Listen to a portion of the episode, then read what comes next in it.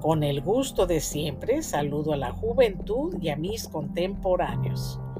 Creo que algunos de ustedes en algún momento han conversado con un conocido o una amistad con la cual tienen cosas en común y platican acerca de un tema que sea de mutuo interés.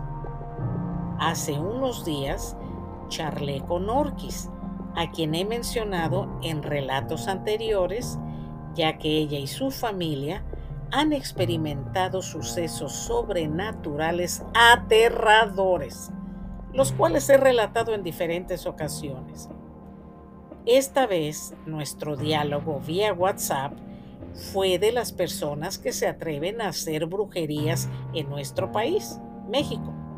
Así tengan experiencia con las artes oscuras o simplemente actúan dejándose llevar por su ignorancia o estupidez. Norquis me dijo que en el año 2020, cuando estaba la pandemia en todo su apogeo, sus jefes le alquilaron un pequeño departamento en el sexto piso del lujoso edificio de 35 pisos, donde ella labora para ellos. De esa manera, todos estarían protegidos, sanos y salvos. Una noche en particular, Norquis me dijo que se sintió inquieta, con un desasosiego que no podía explicar pero el cansancio la venció y se quedó profundamente dormida viendo la televisión. Me contó que un ruido la despertó. Era como si alguien hubiera entrado al departamento. Vio su celular para ver la hora y eran las 3.15 de la madrugada. Trató de incorporarse, pero sintió que algo se acercó a su cama. La televisión ya estaba apagada. Ella trató de moverse y no pudo. Una fuerza invisible la sujetaba. Sin embargo, con un gran esfuerzo, logró mover su mano izquierda y dijo en su mente, Maldito ente, no te tengo miedo, seas quien seas.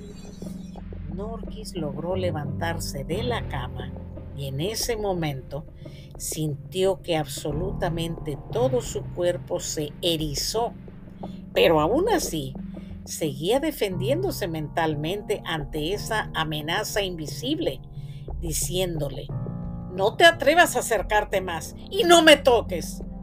Con esa gran seguridad, caminó hacia el sofá en donde había dejado su bolso de mano o cartera y sacó algo que en santería y en otras religiones se conoce como cascarilla.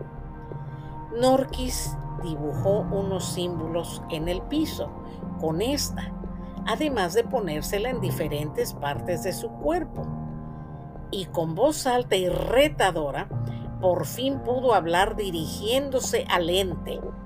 No sé qué eres ni quién te mandó, pero a mí no te me acercas. De todas maneras, esa entidad hacía ruidos para llamarle la atención mientras Norquis preparó un té, prendió la televisión y todas las luces del departamento. Y después pidió una protección especial, la cual le fue enseñada de una ramificación de su religión africana y a la primera luz del día abrió todas las cortinas de las ventanas dejando que la luz de la mañana entrara para iluminar todo el apartamento, ya que a esas entidades no les gusta la luz. Me comentó que como por arte de magia, el ambiente se sintió más ligero. Al paso del día, en llamada de video, comentó con su hija ese suceso. La joven mujer tiene el don de la clarividencia. Se quedó en silencio momentáneamente y le dijo, Mamá, fue tu cuñada. Fue ella quien te mandó ese ser oscuro para perjudicarte.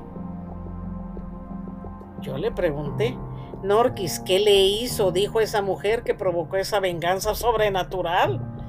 Ella me contestó, tranquila y calmadamente. Bueno, Cecilia, solo le dije que no me gustaba para cuñada. Ay, santísima salación, como decía mi abuelo Ignacio. Una vez más me pregunto, ¿a qué grado llega la indolente ignorancia de mucha gente que se atreve a manejar fuerzas oscuras que desconocen y que no saben dominar? Ah, qué cosas tiene la vida. Y por una bobería para... Ay, Dios santo, qué barbaridad. Que lo opuesto a esta oscuridad nos ampare a quienes respetamos lo que no vemos y lo que no sabemos dominar. Muchas gracias por su tiempo para esta historia.